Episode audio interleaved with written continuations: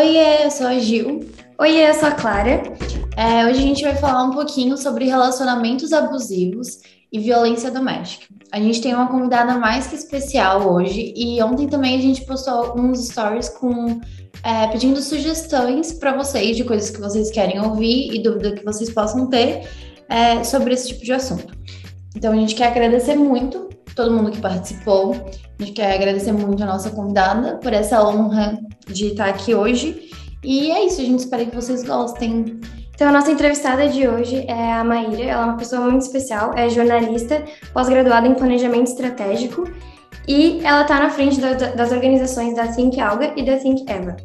A Think Alga é uma organização não governamental que tem como objetivo fazer a comunicação de impacto e catalisar mudanças na vida das mulheres. Oi, Mayara, tudo bem? Tudo bem, vocês? Prazer, é uma honra estar aqui com vocês hoje. É, a gente queria saber se tu pode falar um pouquinho sobre o teu trabalho, sobre o teu repertório profissional, que é bem extenso. Sim, sim. Bem, eu sou jornalista de formação, né? Tra é, trabalhei algum tempo em redações de jornais, uh, migrei para a área de relações públicas e passei a me relacionar um pouco mais com o universo das marcas nesse, nesse trabalho, entender um pouco melhor as questões que envolvem o branding e a comunicação de marcas. Uh, me mudei para Barcelona em 2007 onde eu fui fazer essa pós de planejamento estratégico de comunicação para aprofundar esse entendimento e entender como que eu poderia ajudar a fazer essa conexão entre os valores que são os valores do tempo, mas que são os meus valores pessoais também, aos valores das marcas e a entrega de valor para próprio para as pessoas, né? Então passei esse tempo lá, tive algumas experiências em empresas lá, é, em pesquisa e tudo mais. E quando eu voltei para o Brasil, eu trabalhei um tempo em consultorias e, e fiz alguns projetos muito ricos nessas consultorias até decidir colocar esse conhecimento e essa experiência a serviço do feminismo, né? E foi então que a gente fundou, eu, a Nana Lima e a Juliana de Faria, a Finkeva. E a Finkeva existe justamente para isso, para entregar essa inteligência em forma de planejamento para que as marcas possam se relacionar com as mulheres de uma forma muito mais honesta, humana, cuidadosa, respeitosa né? Mudar um pouco a cara dessa publicidade que insistimos colocar em caixinhas estereótipos e, e lugares é, de opressão. Uhum. Então é isso, faz a, a Fincava existe desde 2015, junto com ela existe a Finca Olga, que foi fundada um pouquinho antes, e que, como vocês disse, é uma ONG. Então as duas têm a mesma missão, uma falando com a sociedade civil, com as pessoas em geral, com governos, com a imprensa, e a outra falando com o mundo corporativo. Então a gente busca fazer essa mudança e levar essa, esse conhecimento é, para essas áreas com estratégias específicas, mas sempre com o mesmo objetivo. Uhum. É, aqui na Simple, a gente é a, o time geral, assim, é 90% feminino. Então, a gente acha que tem tudo a ver. É, a gente queria já dar início no tema de relacionamentos abusivos. E para começar, é, a gente quer falar um pouquinho sobre os sinais que uma pessoa pode dar já no início, antes mesmo de vocês terem uma relação de fato, um relacionamento, é, que são as chamadas red flags hoje em dia. Então, é, que tipo de sinal que alguém que está entrando no relacionamento pode identificar e pode já ficar de olho para não se envolver com uma pessoa que não, não deveria? Olha, a violência doméstica, a violência contra a mulher, de forma geral, ela se expressa de formas inúmeras e muito particulares, né? Então eu não acho que exista uma receita de bolo para você identificar, mas alguns sinais sim são bastante é, indicadores, né, indicativos de que uh, o relacionamento pode estar indo para um lugar abusivo, que é, é, essa percepção de pertencimento, de que você é minha, você me pertence, então você deve a mim, né? Eu preciso saber 24 horas por dia onde você está, eu preciso saber com quem você está, eu controlo com quem você está, né? Então eu não gosto das suas amigas. Existem alguns sinais, né, de isolamento é, psicológico e social que essa mulher começa a viver, né? Em que a única referência, a única interlocução com o mundo lá fora passa a ser esse homem, né? Esse namorado, companheiro, marido, não sei. Então, a autonomia e a liberdade da mulher, quando ela é colocada em questão, você não vai sair com essa roupa, você não vai encontrar essa amiga, você não pode se comportar de tal maneira, você está olhando para outros homens enquanto a gente está junto. É essa, essa falta de autonomia e de subjetividade. Quem é essa mulher? O que ela tem para dizer? Né? Enquanto isso não puder estar sendo exercido na relação, existe aí uma relação desequilibrada e que tende à violência. Né? Isso é um pouco complicado, né? Porque na sociedade que a gente vive bem patriarcal, esses, esses comportamentos para muitas mulheres parecem tipo não é uma coisa, não é a primeira coisa que é, tipo, vai se tocar que isso pode se levar a ser um comportamento abusivo, né? Porque a gente está tão acostumadas, entre muitas aspas, a receber esse tipo de comportamento e ser podadas que a gente, tipo, quer, eu, é, é muito entendível, assim, que é difícil tu se realmente perceber que tu tá num relacionamento abusivo, né? Porque são coisas que a gente tá acostumado a ouvir todo dia. E aí ter essa diferenciação é muito complicada. Então, saber que, tipo, a autonomia e a liberdade, a tua autonomia e a tua liberdade está acima de tudo é muito importante nesse sentido, né? Exato, exato. E é muito complexo, como eu falei, né? Não existe uma receita de bolo, porque essas questões, elas vêm é, com outros nomes, com outras roupagens. Então é porque eu te amo muito, eu quero cuidar de você. Uhum. É porque eu tenho ciúmes de tanto que eu amo você, e então eu não quero você, dividir você com mais ninguém, né? Isso tudo fere a autonomia, a liberdade dessa mulher. Então esses são sinais muito, muito, muito claros de que existe aí uma uma tendência ao, ao relacionamento abusivo. E é uma, um processo que ele está muito, muito enraizado na sociedade, Clara, como você falou, e vinculado ao amor romântico. Né? Então, ah, eu vou ter um parceiro que vai cuidar de mim, que vai me proteger, porque eu sou uma mulher frágil e indefesa e eu preciso, né? Então, são raízes muito profundas e, e aqui é muito vê, complicado. É, e a gente vê muito isso retratado no cinema de uma maneira, tipo, muito romantizada. Muitos muitos é, casais com um comportamento totalmente abusivo da parte do homem, que é, tipo, totalmente romantizada. E é mostrada, tipo, não, mas é legal que ele tá fazendo isso contigo, que ele tá te segurando, porque você é muito insegura, você não consegue fazer essas coisas sozinhas. Então, isso é muito problemático, porque ainda hoje, tipo, com tudo que já foi discutido, o cinema, ele propaga muito essa idealização de romance, de dessa coisa que parece ser boa, mas na verdade não é, né? Exato, exato. É cultural, né? E uhum. agora a gente tem alguns instrumentos legais que podem nos ajudar, né? E é muito importante a gente poder falar deles também, que é a própria Lei Maria da Penha.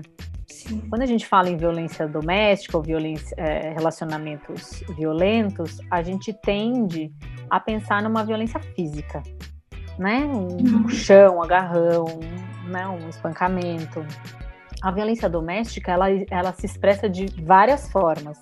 São as mais é, conhecidas são cinco formas. Então a gente tem o um relacionamento é, a violência física, a violência sexual, em que a mulher é obrigada a fazer sexo dentro do casamento, né, uhum. sem a vontade e o consentimento dela.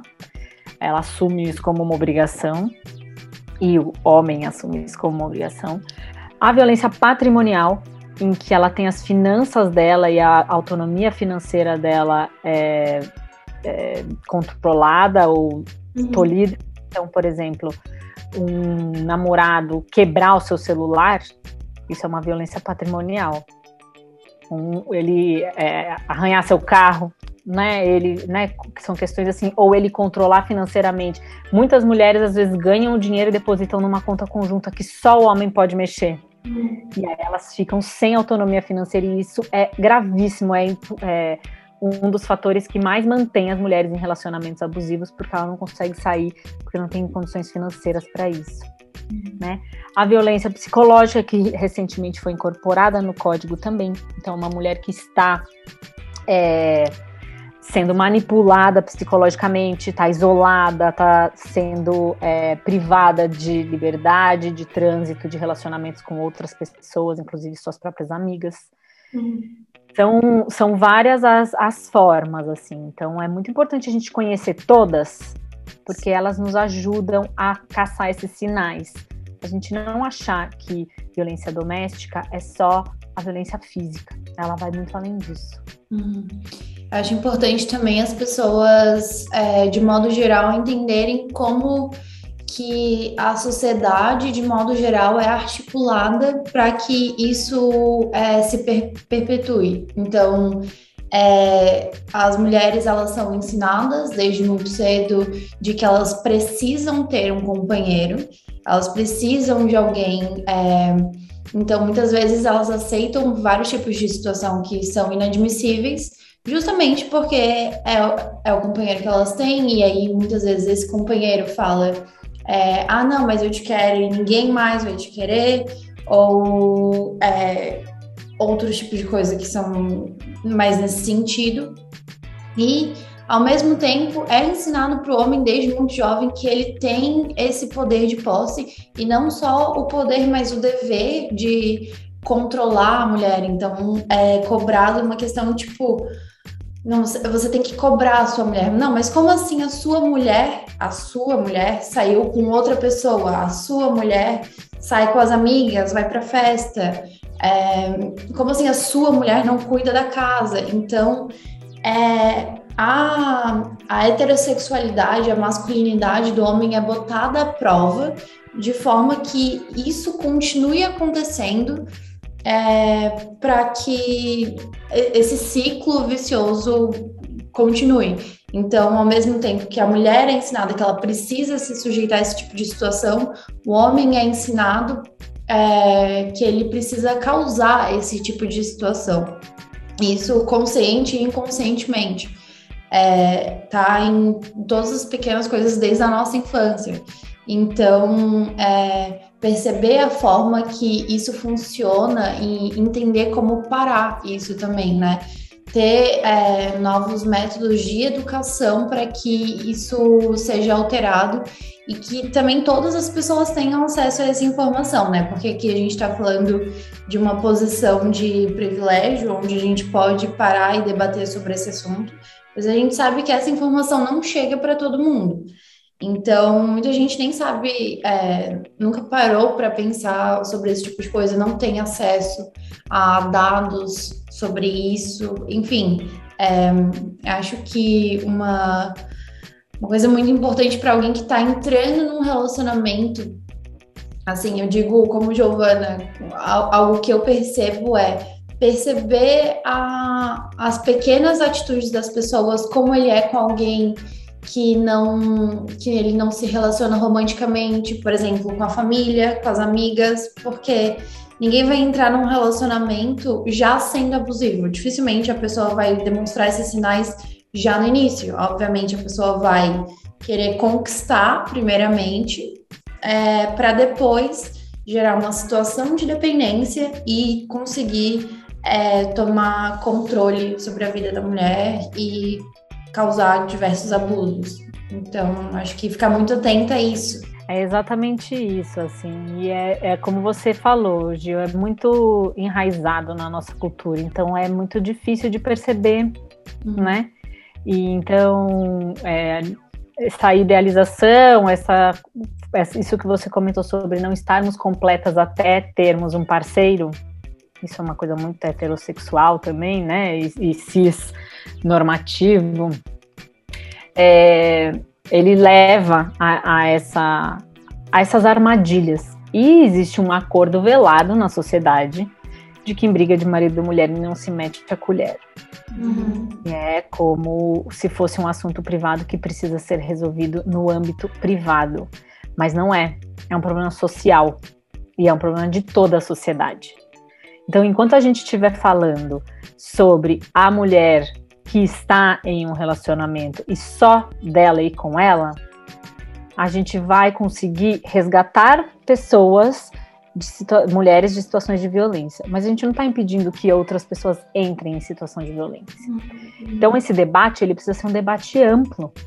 Ele precisa ter gente de todas as esferas participando. A gente precisa ter as empresas, o governo federal, a gente precisa ter a sociedade civil, a mídia, né? As escolas. A gente tem que ter uma força, tarefa de toda a sociedade para acabar com essa epidemia, essa pandemia dentro da pandemia que já existe desde sempre e se agravou agora, Sim. né? E que precisa ser olhada com o tamanho e a responsabilidade que isso exige e não com essa distância que, em que todo mundo lava suas próprias mãos, dizendo em briga de marido e mulher não se mete a colher. Não.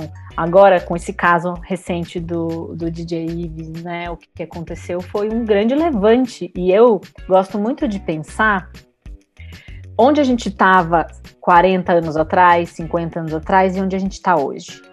Porque a gente tende a chorar as nossas perdas de hoje, que são inúmeras e imensas. Mas o que vai nos dar força para continuar é saber que a gente não está parada então, existe um caso muito emblemático, e até vou citar minha mãe aqui, porque foi ela que me, me trouxe isso, né? Que eu tava, puxa, mãe, tá tão difícil, tantos retrocessos nesse momento que a gente tá vivendo e tal. E ela falou: minha filha, olha em perspectiva. Pensa que a gente teve um Doca Street e a Angela Diniz assassinada por ele e é ela sendo culpada pelo próprio assassinato e ele sendo louvado, endeusado e tudo mais, né? E isso não faz tanto tempo assim. Minha mãe disse: "Eu assisti aquilo acontecer indignada e hoje quando eu olho para essa para essa situação do DJ sofrendo as consequências profissionais, legais, sociais, morais sobre um ato hediondo como esse, eu penso o quanto a gente avançou. Sim. E isso é muito importante, né? A gente não perder essa perspectiva para a gente não desanimar, porque é, é uma luta enorme, mas que não existe passo atrás. A gente só anda para frente. É, puxando esse assunto que tu disse de em briga de marido e mulher a gente não se mete, uhum. é, eu acho que, e ainda mais na pandemia, que todo mundo ficou dentro de casa e que eu acho que isso agravou mais ainda a situação da violência, né? A gente viu os números crescendo muito rapidamente nesses primeiros meses da pandemia, é, os números de feminicídio principalmente. É, e então, assim, estando dentro de casa, sem ter muito apoio, sem ter para onde correr, né? Porque tu tá meio que presa ali.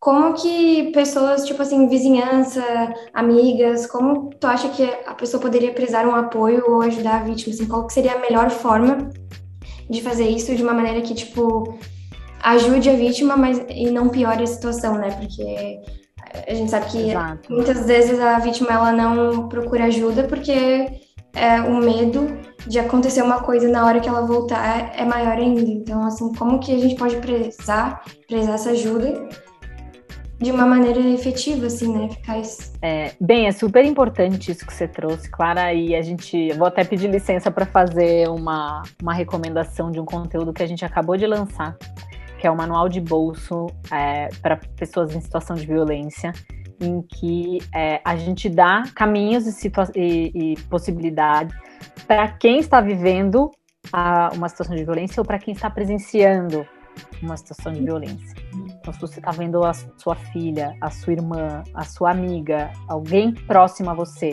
passar por isso, o que, que pode ser feito, né? E esse manual ele indica muito é, caminhos possíveis dentro disso que você já comentou de não agravar o problema em vez de melhorar, né? Então existe canais de diálogos abertos, existe é, estão sendo objetiva, né? Você se colocar à disposição dessa mulher para conversar sobre, é, porque muitas vezes ela não conversa com ninguém, tamanho é o isolamento.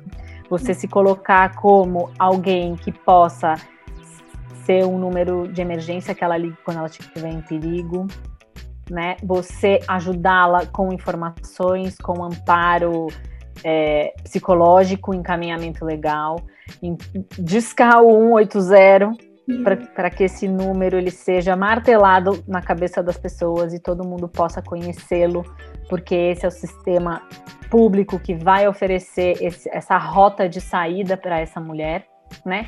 Importante diferenciar quando a mulher está em uma situação de perigo e de urgência, quando ela está vivendo a violência naquele minuto, o número é 190, é a polícia. Uhum. Quando ela está fora da situação de emergência, mas ela está vivendo a violência e ela quer sair, é 180. E existem as casas que vão, de acolhida que vão trazê-la, existe o amparo é, legal que pode ser oferecido gratuitamente, existe uma série de serviços sociais que o Estado é obrigado por lei a oferecer para essas mulheres.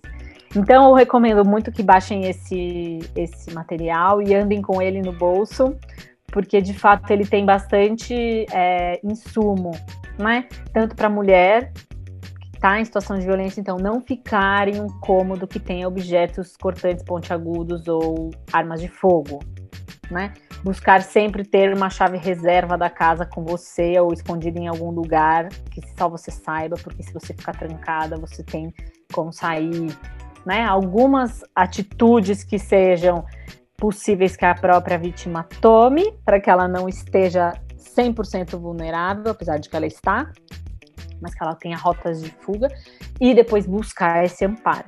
Então são essas, essas e outras dicas que, a, que a, vocês podem encontrar nesse manualzinho.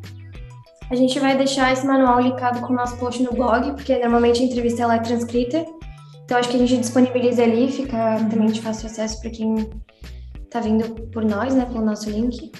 E assim como a gente também vai listar algumas organizações que ajudam mulheres, principalmente nessa dependência financeira, que acho que também é um dos principais motivos que dependência financeira e ter um filho em casa também, né, que faz a, a mulher ficar mais dentro da casa e talvez não procurar uma ajuda, né? Essa dependência meio que te prende, então a gente vai, a gente também fez uma seleção de ONGs e locais que podem ajudar essas mulheres a começar uma vida, né? De novo. Exato. Sair sozinha de uma situação de violência é muito difícil. Uhum. E é por isso que a gente diz que precisa da sociedade inteira implicada, né? Não só para não acontecer mais, mas também para que essa mulher possa ser amparada, recebida, empregada, né? que ela possa ter a renda dela e ela possa reconstituir a vida após o fim do relacionamento.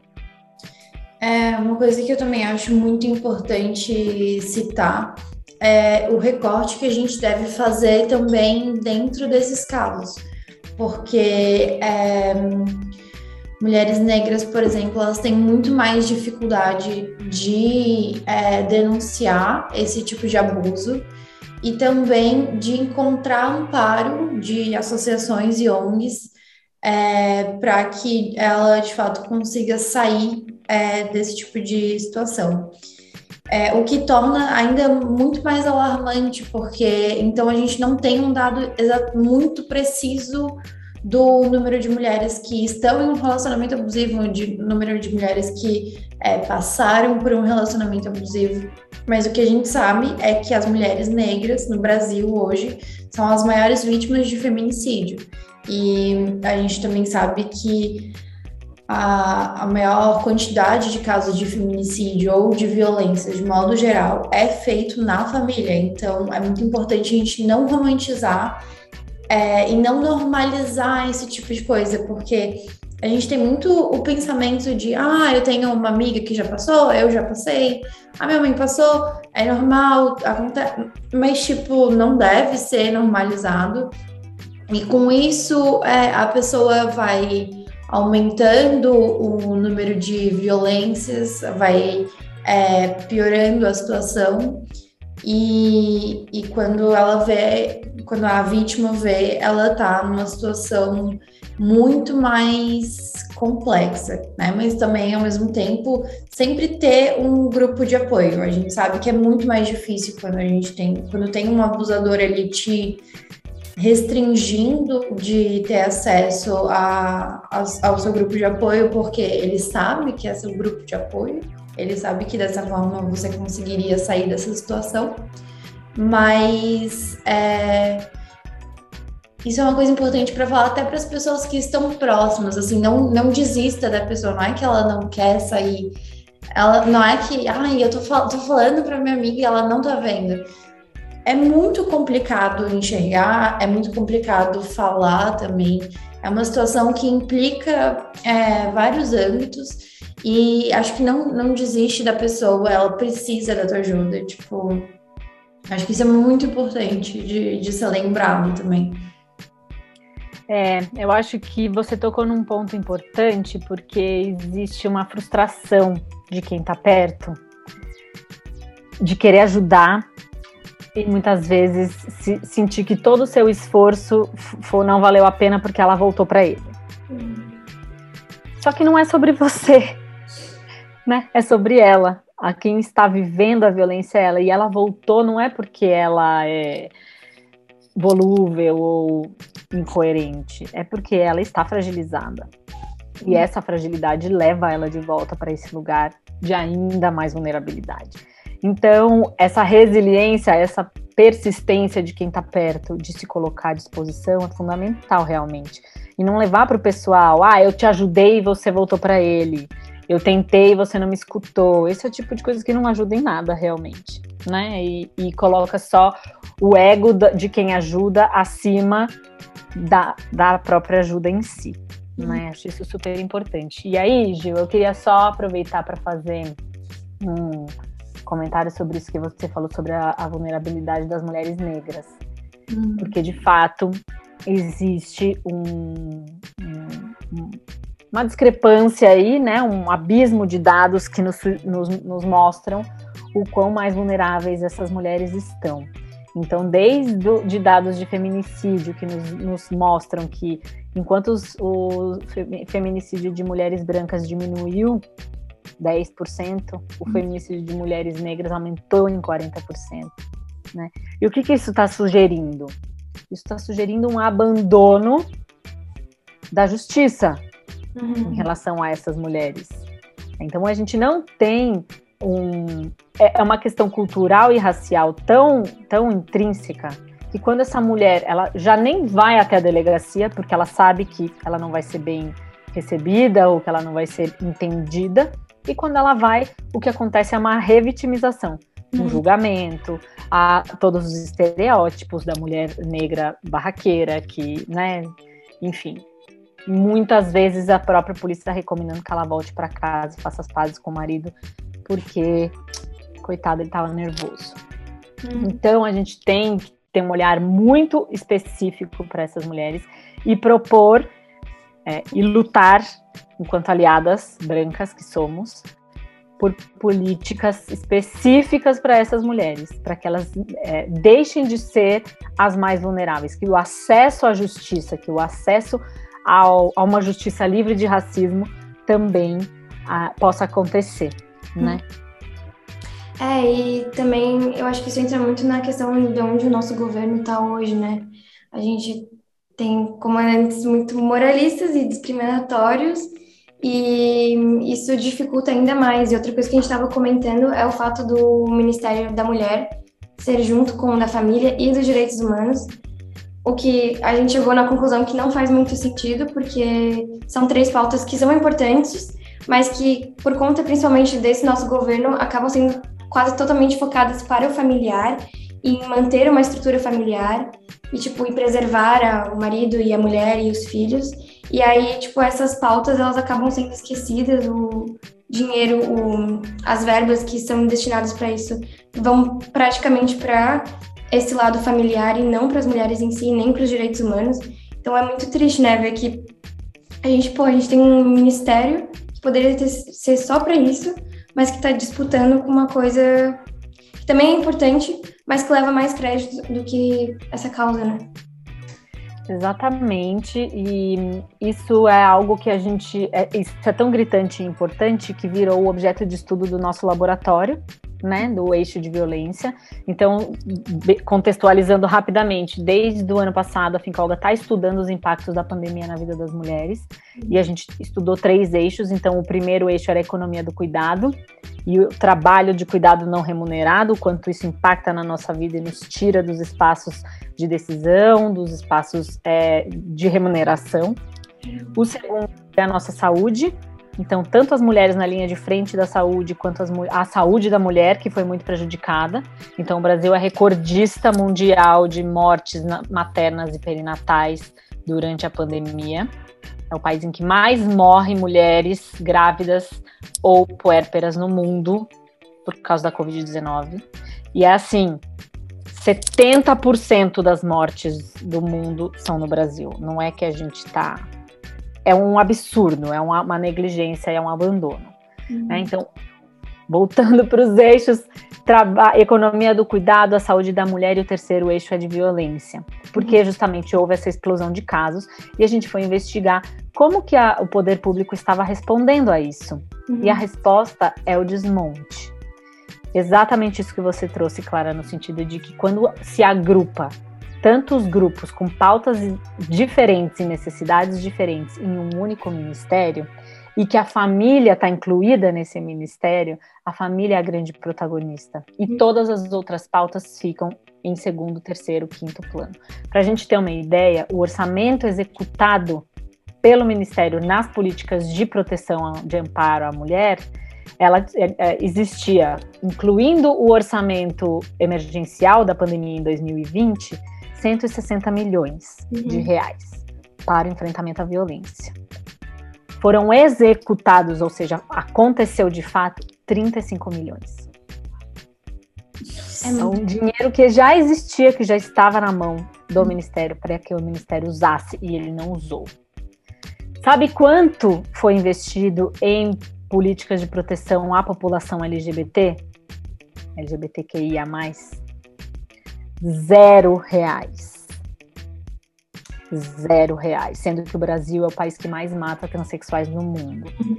Então, a gente está vivendo realmente um ataque, um desmonte em que os direitos humanos, em que os grupos identitários, em que as diferentes violências que a gente sofre ficam misturadas em um único, um único balaio, né? E são é, despriorizadas, desfinanciadas e a família ganha protagonismo. E isso é um projeto, porque enquanto a família é a protagonista, o Estado se exime de cuidar. Então, uma pessoa LGBT dentro da sua família é o problema seu e da sua família, não é um problema do Estado. Uma pessoa negra que sofre racismo dentro de uma família, é um problema da família acolher essa pessoa, não é um problema do Estado. Uma mulher em situação de violência, ninguém mete a colher, isso não é um problema do Estado. Então, é uma estratégia. E isso é algo que precisa ser gritado para que a gente recupere o protagonismo das diferentes pautas e a gente possa colocar a luz de volta aos problemas concretos e não que eles sejam é, escondidos embaixo de um guarda-chuva chamado Instituição Família Brasileira que na verdade é uma, é uma estratégia política de desmonte. Total. E a gente vê que, tipo assim, não é por falta de recurso, né? Porque olha a quantidade de dinheiro que estava parado aí, poderia ter sido usado, e é totalmente um descaso. É tipo uma. não tem preocupação nenhuma com esses outros. esses outros dois é, lados, né?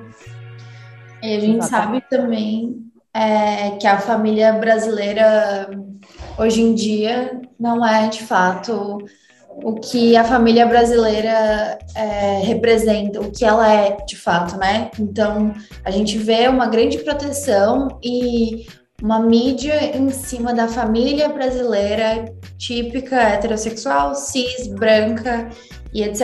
É, eu estava vendo um dado anteriormente sobre as pessoas é, indígenas e o quanto elas sofreram na pandemia.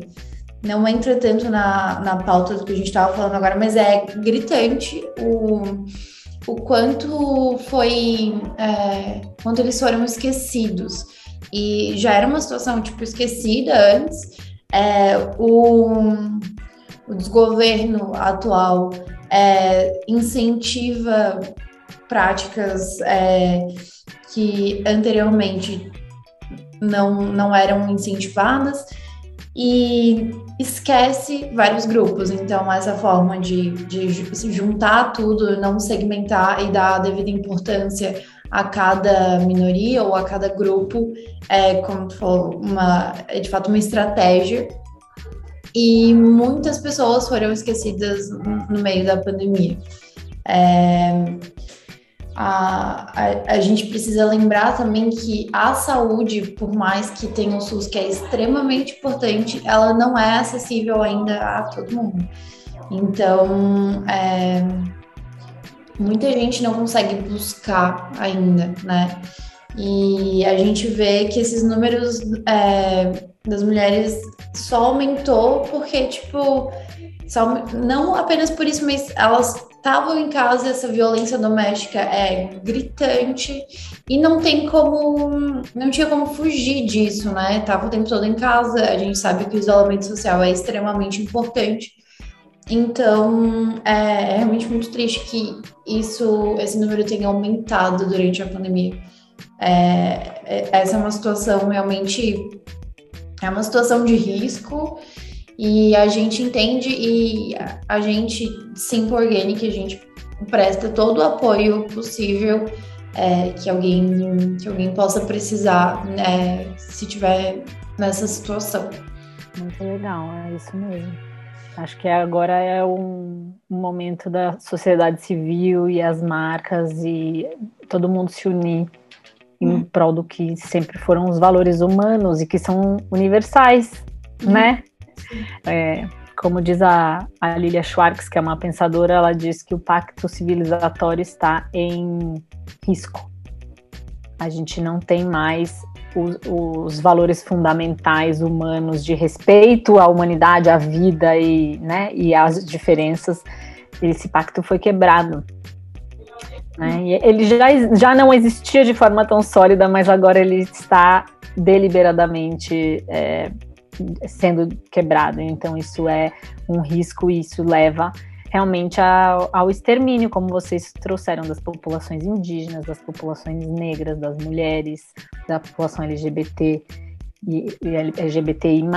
Então, a gente tem aí uma, uma, um grande esforço de resistência e que para a gente ter um, um pouco de esperança e buscar uma nota positiva nisso tudo, nunca estivemos lutando tanto e com tanta força, então cansados, mas eu acho que os movimentos sociais estão ganhando cada vez mais importância, cada vez mais é, relevância e estão começando a chegar mais e mais longe.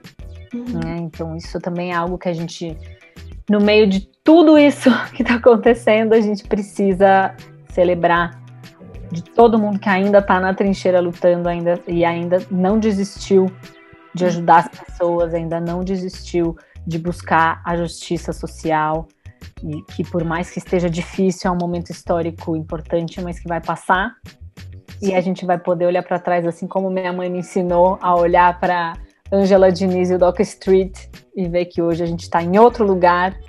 Daqui a pouco a gente vai poder fazer a mesma coisa e pensar que bom que a gente passou por isso. Que bom que tudo está acabando. Total. Eu acho que para a gente finalizar, só voltando ao assunto, né, um pouco, é, das perguntas que a gente fez, a gente recebeu, assim, acho que a grande maioria delas foi principalmente é, de como que eu consigo tirar a minha amiga de um relacionamento abusivo. Como que eu mostro para ela que esse relacionamento realmente é abusivo, como tentar talvez fazer a pessoa entender que ela está num ambiente que não vai ser muito favorável e que, sei lá, se passar muito tempo pode chegar a coisas mais extremas, assim. É, eu acho que, como eu disse, cada situação é uma, mas eu acho que esses sinais, que as red flags que a gente começou lá atrás falando, já são indicadores importantes das amigas sinalizarem. E essa lealdade não sei se é essa palavra correta, mas essa não desistir, né? É, muitas vezes a, o próprio referencial que as mulheres têm de relacionamento são de relacionamentos adoecidos. Então é muito improvável que ela consiga enxergar e vir alguém de fora e mostrar, muitas vezes não é efetivo. Mas você está lá ao lado, acompanhando e tentando mostrar outras possibilidades, né? Tentando é, trazer exemplos de outras relações, de outras formas desse amor romântico acontecer, né? Tudo isso pode inspirar e pode gerar algumas reflexões aí que possam ajudar essa mulher a, a entender, porque o mais difícil é ela entender. Quando ela entende e ela aí ela busca por ajuda, fica o processo já se iniciou. Uhum. Né? O problema maior é ela se entender, ela se, se reconhecer em uma situação de violência. E buscar esses referenciais de relacionamentos saudáveis são sempre é, bem impactantes, né? Hum. Ajudam muito a, ao entendimento do que pode ser. É, uma, uma pergunta que me tocou muito foi de uma das pessoas que mandou pra gente. É, o, o que, que eu faço porque eu sinto falta da pessoa? E acho que é muito importante a gente lembrar também que não, você não pode se sentir culpada, porque dificilmente a pessoa 100% do tempo vai ser abusiva, vai ser, é, vai ser ruim. Ela vai ter, vai ter, vão ter momentos bons e o importante é você entender que acabou e não se sentir culpada também por ter entrado no relacionamento, porque como a gente comentou antes, é, é todo toda uma logística, se eu posso falar essa palavra, não sei, mas é toda uma armação social que a gente, tipo, tá dentro desde muito tempo.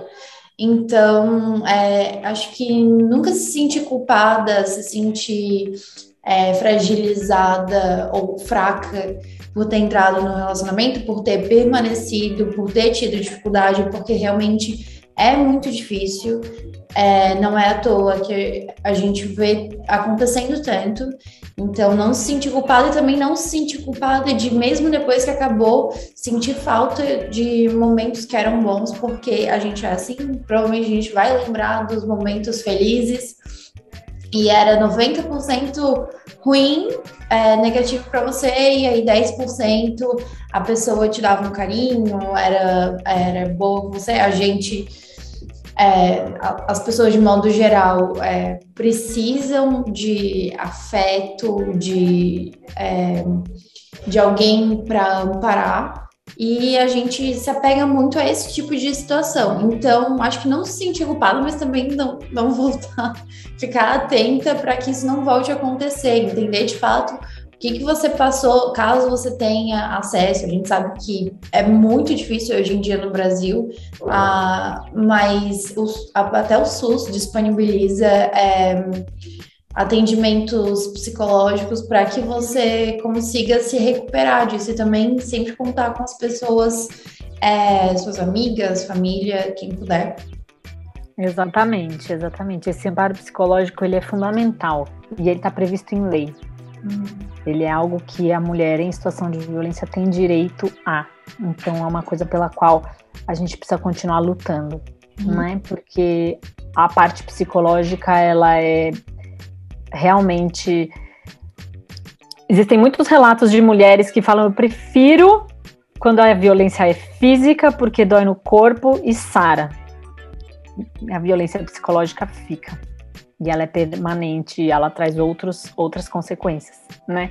Então, a, esse amparo psicológico ele precisa acontecer sempre, sempre, sempre, sempre. E ter essa, essa saudade, essa vontade de voltar, ela muitas vezes ela tá pautada em outras coisas que não necessariamente o amor que uhum. a gente está acostumado a achar que é, ah, eu amo ele. Uhum. Não, não necessariamente é isso. E aí a, a psicoterapia, né, e esse amparo psicológico pode ajudar e muito que essa mulher volte a caminhar pelas próprias pernas e busque relações mais saudáveis. Exatamente. Eu acho que é isso. Foi Muito, muito bom mesmo, papo. Eu acho que é, muita gente vai se identificar e eu acho que hum, é, não só como local de pessoa que está nessa situação, mas quem está fora também, para que possa ajudar. Realmente foi acrescentou muito para gente. Eu acho que vai acrescentar muito para quem está ouvindo também, ou quem está lendo, né? Sim, sim, espero que ajude. No nosso laboratório de exercícios de futuro, lá na Think Olga, é, tem bastante material, eu convido todo mundo a, a, a visitar lab.fincolga.com e eu espero também que a gente possa, como sociedade, evoluir para um lugar harmônico, um lugar de respeito um lugar em que as mulheres se identifiquem como sujeitos e sejam é, identificadas como sujeito também, né? Somos todas capazes, somos todas humanas, somos todas é, inteligentes e é isso que a gente precisa assumir dentro dos nossos corações. Uhum. É, então, para mim também, queria te agradecer por disponibilizar esse tempinho para falar com a gente. Espero que a gente se encontre em outros uhum. assuntos, talvez para um próximo podcast. E é muito assunto. É muito assunto para falar. A gente deu uma resumida, né? Enfim, acho que pegamos as. Olha, a gente até se perdeu na pauta. É, a gente estava escrevendo e meu Deus, tem muita coisa para escrever, não vai dar de falar tudo. É assim mesmo. Uhum. Mas acho que a gente conseguiu cobrir assim o mais importante. E acho que o que fica é, é procurar ajuda e não desistir na prime no primeiro não, né? Assim, é, eu acho que esse é o mais importante. E saber que a nossa vida vale também, tanto quanto de qualquer outra pessoa. Então, eu acho que é isso. Isso mesmo. Gente, agradeço demais o convite. Estou muito honrada de estar aqui. Contem conosco. E boa sorte para todas nós. Muito obrigada pela conversa. É, obrigada. obrigada a vocês. Tchau, tchau. Tchau. Tchau. Para mais informações, acesse nosso post no blog, no nosso site oficial ou no site da Think Algo. Caso você esteja enfrentando uma situação como a gente descreveu aqui, ligue 180.